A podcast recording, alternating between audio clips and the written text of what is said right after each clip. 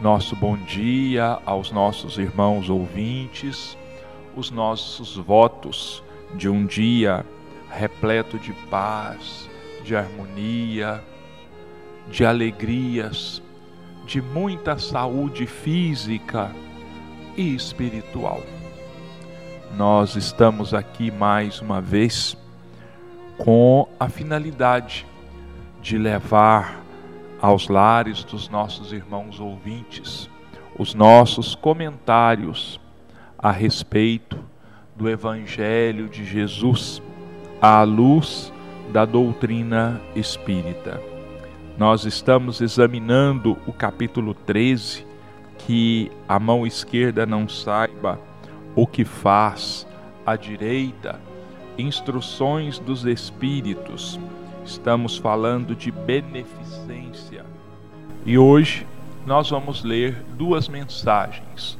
Uma da autoria do, de, espírito Vicente de Paulo, ou São Vicente de Paulo, como é mais conhecido, e do espírito Caritas, que foi uma cristã que foi martirizada em Roma no século 4 depois de Cristo. Quer dizer, ela foi torturada e morta por ser cristã. Então vamos às duas mensagens. Primeiro, São Vicente de Paulo, Paris, 1858. Sede bons e caridosos. Eis a chave dos céus que tendes nas mãos. Toda a felicidade eterna se encerra nesta máxima: Amai-vos uns aos outros. A alma não pode elevar-se às regiões espirituais senão pelo devotamento ao próximo. Não encontra felicidade e consolação senão nos impulsos de caridade. Sede bons, amparai os nossos irmãos, extirpai a horrível chaga do egoísmo. Cumprido esse dever, o caminho da felicidade eterna deve abrir-se para vós. Aliás, quem dentre vós não sentiu o coração pulsar, crescer sua alegria interior ao relato de um belo sacrifício, de uma obra de pura caridade? Se buscasseis apenas o deleite de uma boa ação, estaríeis sempre no caminho do progresso espiritual. Exemplos não vos faltam. O que falta é a boa vontade, sempre rara. Vede a multidão de homens de bem de que a vossa história evoca piedosas lembranças. O Cristo não vos disse tudo que se refere a essas virtudes de caridade e amor? Por que deixasses de lado os seus divinos ensinamentos? Por que fechar os ouvidos às suas divinas palavras, o coração às suas doces máximas? Eu desejaria que se votasse mais interesse, mais fé às leituras evangélicas.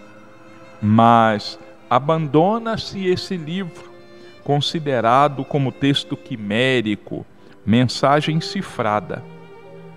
Deixa-se no esquecimento esse código admirável. Vossos males provêm do abandono voluntário desse resumo das leis divinas. Lede, pois, essas páginas ardentes sobre a abnegação de Jesus e meditai-as. Homens fortes, amai-vos. Homens fracos, fazei da vossa doçura, da vossa fé, as vossas armas. Tende mais persuasão e constância na propagação de vossa doutrina é apenas um encorajamento que vimos dar-vos, e é para estimular o vosso zelo e as vossas virtudes que Deus permite a nossa manifestação. Mas, se quisesseis, bastaria a ajuda de Deus e da vossa própria vontade, pois as manifestações espíritas se produzem somente para os que têm olhos fechados e os corações indóceis. A caridade é a virtude fundamental que deve sustentar o edifício das virtudes terrenas. Sem ela, as outras não existiriam. Sem a caridade, nada de esperar uma sorte melhor, nenhum interesse moral que nos guia. Sem a caridade, nada de fé, pois a fé não é mais do que um raio de luz puro que faz brilhar uma alma caridosa. A caridade é a âncora eterna de salvação em todos os mundos. É a mais pura emanação do Criador. É a sua própria virtude que ele transmite à criatura. Como pretender desconhecer esta suprema bondade? Qual seria o coração suficientemente perverso para, assim pensando, sufocar em si e depois expulsar esse sentimento inteiramente divino? Qual seria o filho bastante mau para revoltar-se com essa doce carícia a caridade? Não ousarei falar daquilo que fiz, porque os espíritos também têm o pudor de suas obras. Mas considero a que iniciei como uma das que mais devem contribuir para o alívio de vossos semelhantes. Vejo frequentemente os espíritos pedirem por missão continuar a minha tarefa. Eu as vejo, minhas doces e queridas irmãs, no seu piedoso e divino ministério. Eu as vejo praticar a virtude que vos recomendo com toda a alegria que essa existência de abnegação e sacrifícios proporciona. É uma grande felicidade para mim ver quanto se enobrece o seu caráter, quanto a sua missão é amada e docemente protegida. Homens de bem, de boa e forte vontade, uni-vos para continuar amplamente a obra de propagação da caridade. Encontrareis a recompensa dessa virtude no seu próprio exercício não há alegria espiritual que ela não proporcione desde a vida presente. Permanecei unidos, amai-vos uns aos outros, segundo os preceitos do Cristo. Assim seja. Agora a segunda mensagem. Caritas, martirizada em Roma, Lyon, 1861. Chamo-me caridade. Sou o caminho principal que conduz a Deus. Segui-me, porque eu sou a meta a que vós todos deveis visar. Fiz nesta manhã o meu passeio habitual e com o coração magoado venho a dizer-vos: Ó meus amigos, quantas misérias, quantas lágrimas, e quanto tendes de fazê-lo para secá-las todas? Inutilmente tentei consolar os, as pobres mães, dizendo-lhes ao ouvido: Coragem, há corações bondosos que velam por vós, que não vos abandonarão. Paciência, Deus existe e vós sois as suas amadas, as suas eleitas. Elas pareciam ouvir-me e voltavam para mim os seus grandes olhos assustados. Eu lia em seus pobres semblantes que o corpo, esse tirano do espírito, tinha fome e que, se as minhas palavras lhes tranquilizavam um pouco o coração, não lhes saciavam o estômago. Então eu repetia: coragem, coragem. E uma pobre mãe, muito jovem, que amamentava uma criancinha, tomou-a nos braços e ergueu-a no espaço vazio, como para me rogar que protegesse aquele pobre e pequeno ser que só encontrava num seio estéril alimento insuficiente. Mais adiante, meus amigos, vi pobres velhos sem trabalho e logo sem abrigo, atormentados por todos os sofrimentos da necessidade e envergonhados de sua miséria, não se atrevendo, eles que jamais mendigaram, a implorar a piedade dos passantes. Coração empolgado de compaixão, eu, que nada tenho, me fiz mendiga para eles e vou para toda parte estimular a beneficência, inspirar bons pensamentos aos corações generosos e compassivos.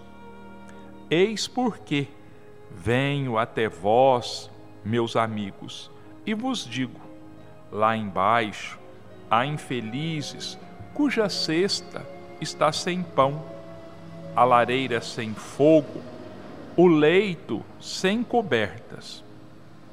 Não vos digo o que deveis fazer, deixo a iniciativa aos vossos bons corações. Pois se eu vos ditasse a linha de conduta, não teríeis o mérito de vossas boas ações. Eu vos digo somente: sou a caridade e vos estendo as mãos pelos vossos irmãos sofredores. Mas, se peço, também dou, e muito. Eu vos convido para um grande festim e ofereço a árvore em que vós todos podereis saciar-vos. Vede como é bela, como está carregada de flores e de frutos. Ide, ide, colhei tomai todos os frutos desta bela árvore que se chama beneficência. Em lugar dos ramos que lhe arrancardes, porei todas as boas ações que fizerdes, e levarei a árvore a Deus, para que ele a carregue de novo, porque a beneficência é inesgotável. Segui-me, pois, meus amigos, a fim de que eu vos possa contar entre os que se alistam sob a minha bandeira. Sede intrépidos, eu vos conduzirei pela via da salvação, porque eu sou a caridade. Duas belíssimas páginas sobre caridade, beneficência, assinadas, uma por Vicente de Paula, Paulo, outro pelo Espírito Carita, que nos conclama, que nos convida à prática da caridade, à prática do amor ao próximo. Nos convida nos estimula a que procuremos todas as ocasiões de auxiliar os nossos irmãos em condições mais precárias do que as nossas. Vicente de Paulo nos diz na mensagem que ele nos deixa que o amor ao próximo é a chave da nossa felicidade.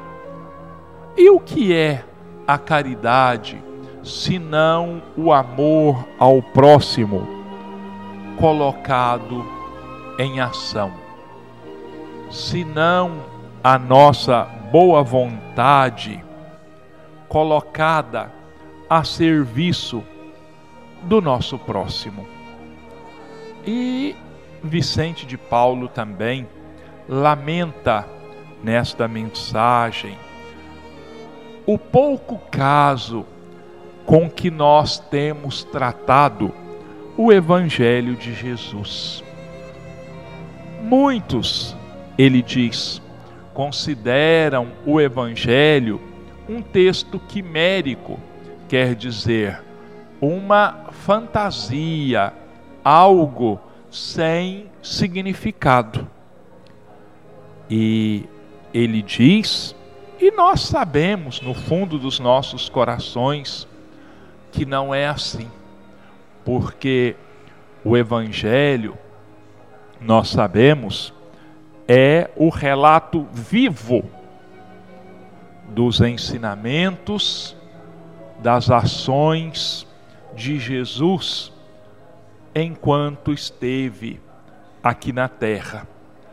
E a sua mensagem é a palavra de vida eterna, como o Pedro, o apóstolo Pedro, deixa registrado num dos diálogos que ele teve com o próprio Jesus.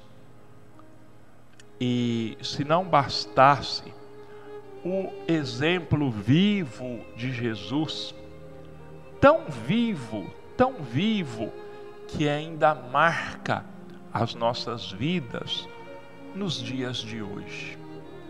Porque qual é o cristão qual é o indivíduo que não se sente reconfortado, realimentado e sustentado quando lê ou ouve comentários a respeito de alguma das passagens de Jesus que ocorreram quando ele caminhava pelas terras da Judéia.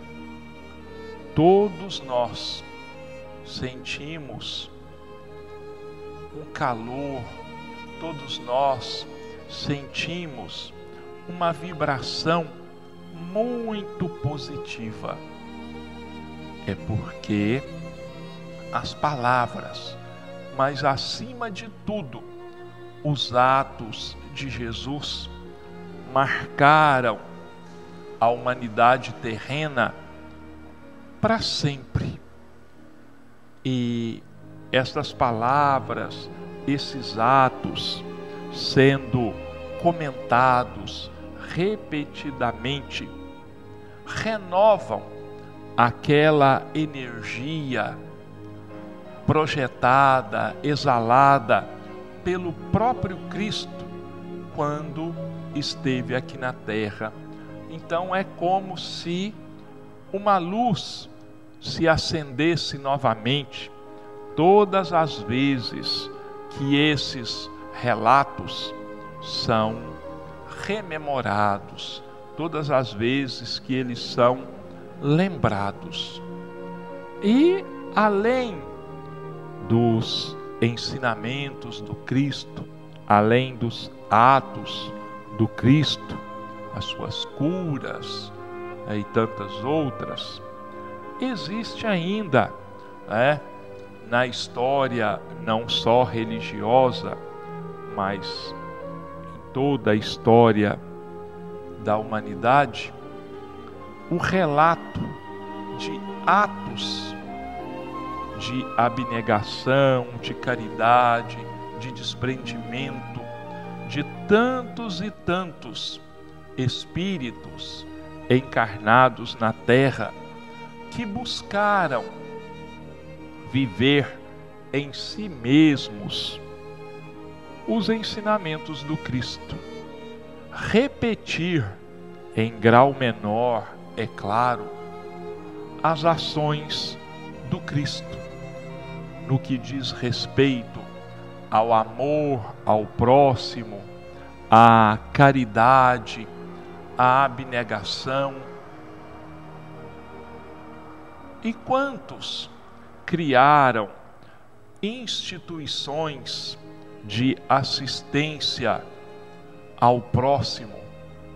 Quantos espíritos encarnados na terra com a missão de renovarem as esperanças dos irmãos em sofrimento através da criação de entidades para assistirem aos necessitados.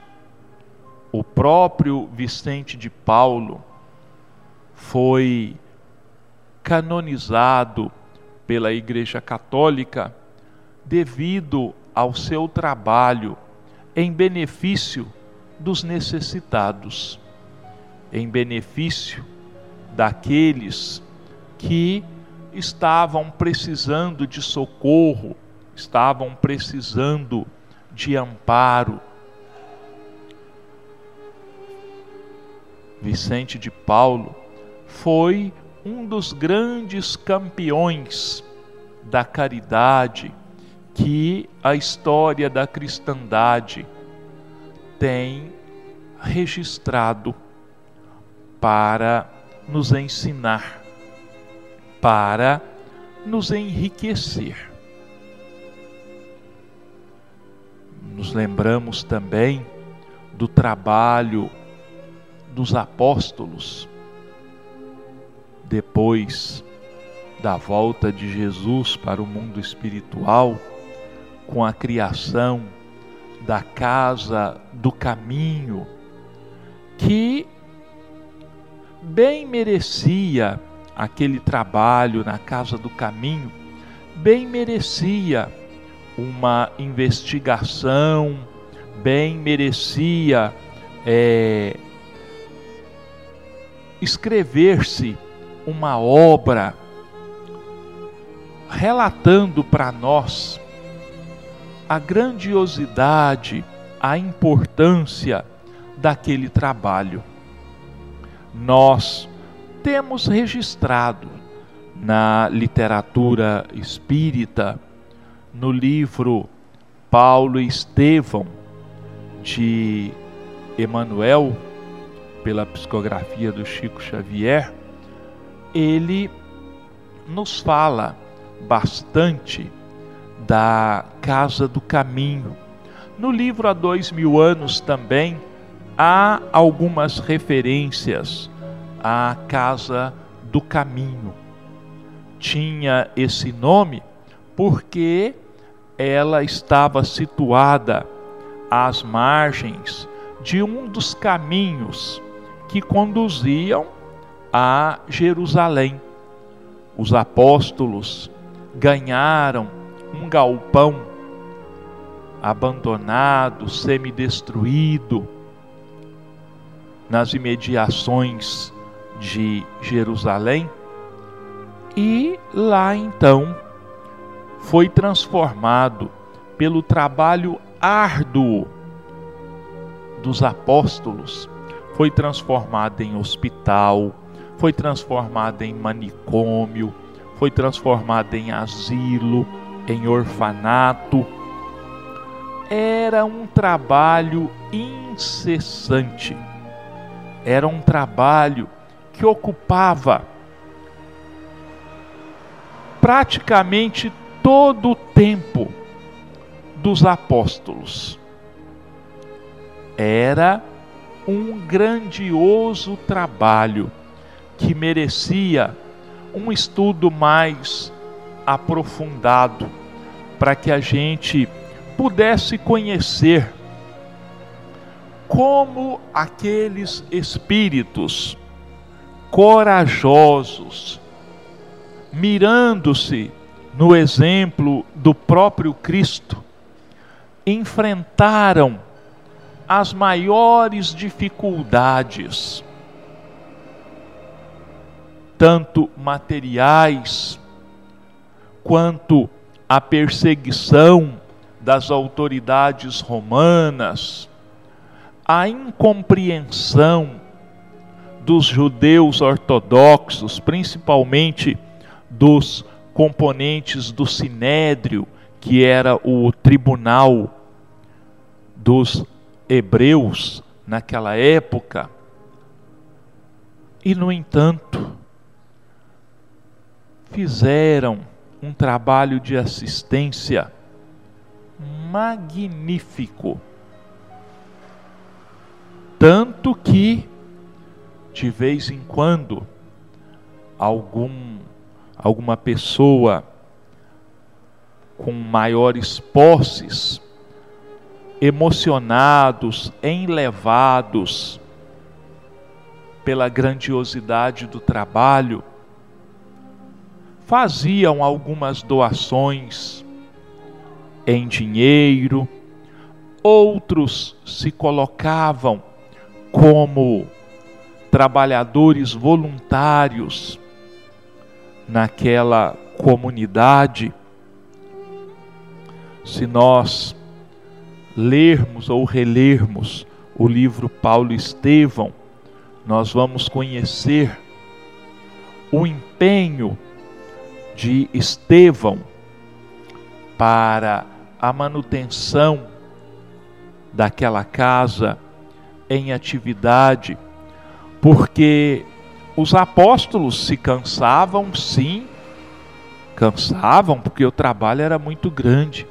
Às vezes chegavam a desanimar, mas então se lembravam de que se eles desistissem daquela obra, daquele trabalho, como ficaria toda aquela multidão de sofredores, de necessitados, cegos, aleijados, loucos, idosos, doentes acamados, crianças, órfãos, velhinhos desamparados. Então eles percebiam que precisavam ir avante. E tantos outros exemplos que nós temos ao longo da história.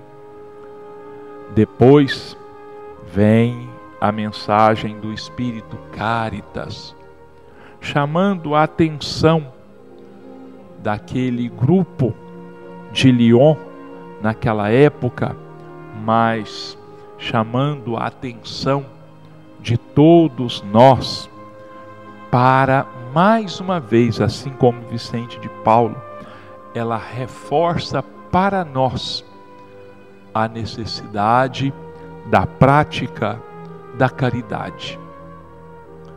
Ela, como espírito, andava, não é? circulava pela região, pela cidade, pelas redondezas da cidade de Lyon e se inteirava da absoluta necessidade porque passavam inúmeros elementos daquela comunidade. Velhos, desempregados, desamparados, vivendo ao relento, mães sem condições de sustentarem os próprios filhos, crianças abandonadas e assim por diante. Como espírito, ela podia apenas levar conforto espiritual àquelas almas ela podia, através das suas preces, através das suas palavras, reanimar momentaneamente aqueles espíritos. Mas, como ela bem diz, se as palavras dela acalmavam um pouco o coração daqueles necessitados, seus estômagos continuavam vazios, seus corpos continuavam famintos, com frio, adoentados. Essa parte material cabia e cabe a nós encarnados. Então ela se manifestava naqueles grupos espíritas, chamando atenção para a grande necessidade daquelas pessoas. E dizia: Olha, eu não posso dizer para vocês, façam dessa forma ou daquela, porque senão vocês não teriam mérito não teriam iniciativa. Eu só digo quantas lágrimas a secar, quantos corpos a agasalhar, quantas pessoas a serem alimentadas, a serem aquecidas. E isso cabe a vocês. Mas eu posso garantir que, tão logo vocês se disponham à prática da caridade, vocês vão conhecer alegrias tais que vocês ficariam admirados porque bênçãos e mais bênçãos recairiam sobre cada um em recompensa, em retribuição a todo o bem que estivessem fazendo. Porque a beneficência, diz ela, é inesgotável e Deus não deixaria sem recompensa ninguém que se dispusesse a auxiliar o próximo, ninguém que se dispusesse a buscar de uma forma ou de outra diminuir os sofrimentos dos seus irmãos em Cristo. Então, meus irmãos, ficam aí para nós essas duas lições do Espírito Vicente de Paulo e do Espírito Caritas. E nesse capítulo 13, nós ainda vamos estudar outras mensagens que vão nos falar sobre a necessidade, sobre a importância da caridade, sobre a importância da beneficência. Eu aconselharia aos nossos irmãos que reservassem 20, 30 minutos em um dia da semana para examinarem essas mensagens, esses ensinamentos do Evangelho, que se reunissem em família por alguns minutos, lessem, comentassem entre si essas mensagens, porque com certeza isso traria um grande reconforto íntimo a cada um, traria uma grande paz, uma grande harmonia aos lares dos nossos irmãos. Eu estou falando aqui da necessidade de se implantar o culto do Evangelho no lar. Eu sei que vários dos nossos ouvintes, porque já me falaram, que são de outra religião, mas que nos dão a alegria de ouvir aqui esses nossos comentários tão pobres. Então, que criem nos seus lares, como nós já ouvimos, orientação de alguns espíritos, criem o momento do Evangelho, outros criem o momento da Bíblia e assim por diante, cada um de acordo com a sua crença, de acordo com a sua religião. Mas não vamos deixar de cultivar nos corações os ensinamentos de Jesus. Bom, nós vamos passar agora para a segunda parte do nosso dos nossos comentários. Hoje, com a penúltima mensagem do livro Rumo Certo, a de número 59, suportar nossa cruz. A cruz do Cristo é a do exemplo e do sacrifício, induzindo-nos à subida espiritual nos domínios da elevação. A nossa, porém, será, sobretudo, nós em nós mesmos. Aguentar-nos como tendo sido nas múltiplas, como temos sido nas, nas múltiplas existências passadas. Então, olha, o Emmanuel chama logo de início a nossa atenção aqui para um aspecto muito importante. A cruz do Cristo é a do exemplo e do sacrifício. Tudo o que o Cristo viveu, tudo o que o Cristo sofreu, foi para nos dar exemplo, para nos ensinar. Ele, nos seus atos, no seu sacrifício, ele está dizendo para nós assim: não se iludam. O progresso moral espiritual é cansativo, é dificultoso, é dolorido. Mas ele disse aos apóstolos: Tende bom ânimo, eu venci o mundo.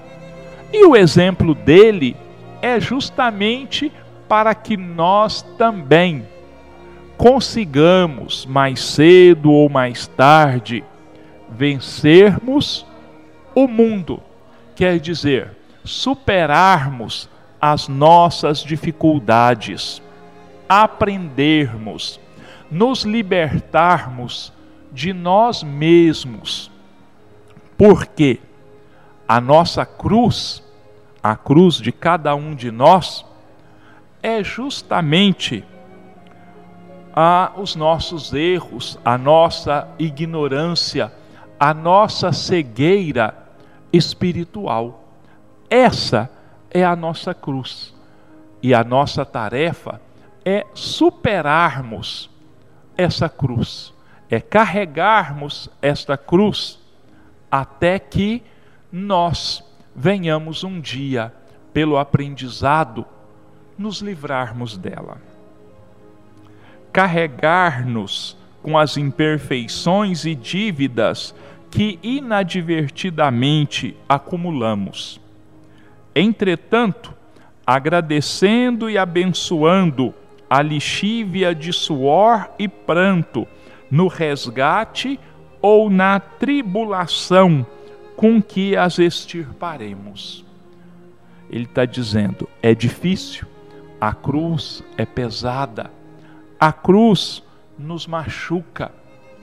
Mas mais uma vez eu lembro aqui aos nossos irmãos: Emmanuel não está falando para nós de uma cruz material como a do Cristo, mas os nossos erros, os nossos defeitos, que nós precisamos superar, que nós precisamos limpar as nossas almas, os nossos corações dessas imperfeições, dessas nódoas, e que nesse processo não vale a pena nos revoltarmos, mas sim nós buscarmos agradecer e abençoarmos a divina oportunidade que nós estamos tendo de crescer e de nos transformar. Em muitos episódios difíceis da existência, consideramos demasiadamente amargo o cálice da prova redentora que se nos destina, mas, de maneira geral, não é a medicação providencial nele contida que nos aflige, e sim a nossa própria debilidade em aceitá-la. Então, olha, Emmanuel diz que não são as nossas dificuldades o grande problema, que não são as nossas dificuldades as nossas maiores aflições, mas a nossa fraqueza em aceitarmos as situações que a vida coloca à nossa disposição para que nós possamos melhorar para que nós possamos limpar a nossa alma, os nossos corações. Em numerosas crises do mundo, julgamos excessivamente pesada a carga dos desenganos que nos fustigam o espírito. No entanto, não é o volume das desilusões educativas que nos são indispensáveis aquilo que nos faz vergar os ombros da alma, e sim o nosso orgulho ferido a se nos esfoguear por dentro do coração. Então não é a nossa carga, os nossos desenganos, mas o nosso orgulho por acharmos que não merecemos tudo aquilo pelo qual nós estamos passando, que a injustiça da parte de Deus, da parte de Jesus, em colocar nos nossos ombros tantas dificuldades. Mas vamos nos lembrar, nossos irmãos, que não são Deus nem Jesus os responsáveis pelas nossas dores. Somos nós, única e exclusivamente é o que os nossos irmãos sabem e que eu tenho repetido aqui sem necessidade, porque todos nós sabemos disso. As nossas dores, as nossas desilusões são os processos educativos que nós mesmos pedimos antes de renascermos na terra para a nossa autocorreção para a nossa autotransformação. Suportar nossa cruz será tolerar as tendências inferiores que ainda nos caracterizam, sem acalentá-las, mas igualmente sem condenar-nos. Por isso, diligenciando esgotar em serviço, em paciência, em serenidade e em abnegação, a sucata de sombras que ainda transportamos habitualmente no fundo das nossas atividades de autoaprimoramento ou reabilitação. Então nós temos que nos tolerarmos como nós somos, mas sem esmorecermos e sem entregarmos os pontos, sem nos fazermos de vítima, mas sim pedindo forças para que possamos conseguir dar sempre um passo a mais, sempre caminharmos avante, mesmo que estejamos muito cansados, mesmo que estejamos desanimados, com os pés sangrando, mas que nós caminhemos um passo de cada vez, mas que nós não venhamos a parar, porque se nós pararmos, aí sim as dores se tornarão para nós insuportáveis, porque nós não estaremos trabalhando para aliviar, para nos reabilitar, nos reeducarmos. Nós estaremos então simplesmente ignorando a oportunidade que nós tivemos. Chorar em muitas ocasiões, mas nunca desesperarmos. Errar ainda, vezes muitas. No entanto, retificar-nos em todos os lances da estrada, tantas vezes quantas se fizerem necessárias. Lágrimas, muitas, muitas, mas desespero, jamais porque ele não nos leva a lugar nenhum. Errar, ainda vamos errar muitas vezes, mas precisamos consertar esses erros tantas vezes quantas se façam necessárias, até que um dia não seja mais necessária a retificação, porque nós teremos aprendido a lição e não vamos mais errar. Reconhecer-nos no espelho da própria consciência, resignar-nos com as nódoas e cicatrizes emocionais da culpa que ainda se nos estamparam na face espiritual e acatar no trabalho e no sofrimento a presença de cirurgiões divinos, cujos esforços nos regenerará os tecidos da alma, preparando-nos e instruindo-nos para o mundo melhor. Então, as nossas dificuldades, as nossas dores, os nossos desencantos, as desilusões, são cirurgiões divinos que estão realizando em nós cirurgias morais, cirurgias espirituais, a fim de que nós venhamos a nos libertar pouco a pouco de tudo aquilo que nos torna tão pequenos, de tudo aquilo que nos faz tão sofridos, tão doloridos, tão magoados. Suportar a nossa cruz jamais será maldizê-la ou lamentá-la, e sim nos acolher-nos imperfeitos como ainda somos perante Deus, mas procurando por todos os meios justos melhorar-nos e burilar-nos, avançando sempre mesmo que vagarosamente, milímetro por milímetro, nos caminhos de ascensão para a vida eterna.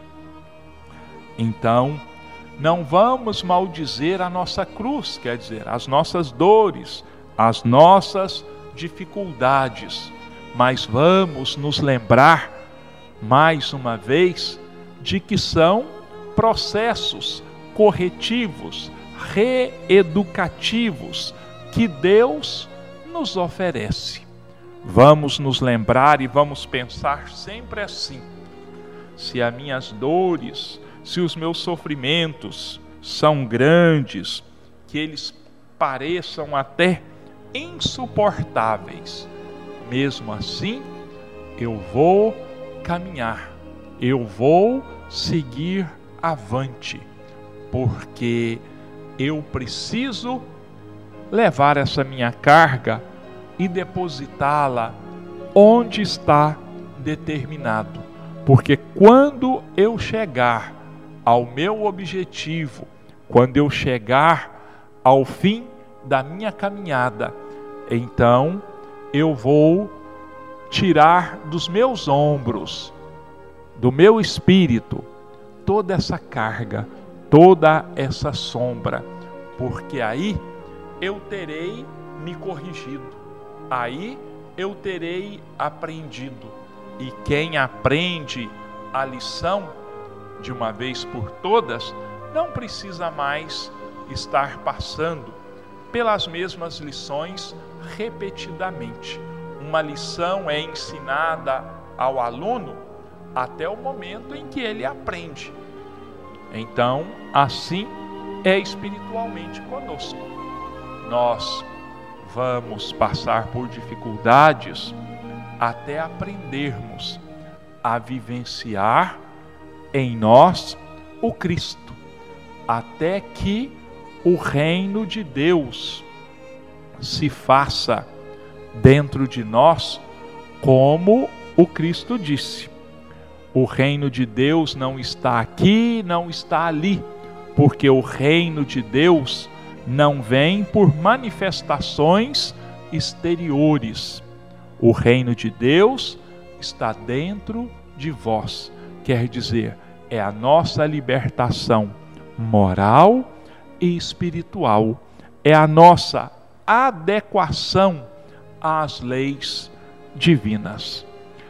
Nossos irmãos, nós chegamos ao final do nosso programa, ao termo dos nossos comentários e queremos aqui deixar os nossos agradecimentos, a nossa gratidão a cada um dos nossos irmãos e pedirmos mais uma vez a Deus e a Jesus que nos amparem, que nos sustentem, que nos proporcionem uma semana de paz, de harmonia, de saúde física e espiritual, de muitas alegrias. E assim, nós agradecemos, Jesus, com a oração que tu mesmo nos ensinastes. Pai nosso que estás nos céus, santificado seja o teu nome, venha a nós o teu reino, seja feita a tua vontade, assim na terra como nos céus. O pão nosso de cada dia dá-nos hoje, Senhor.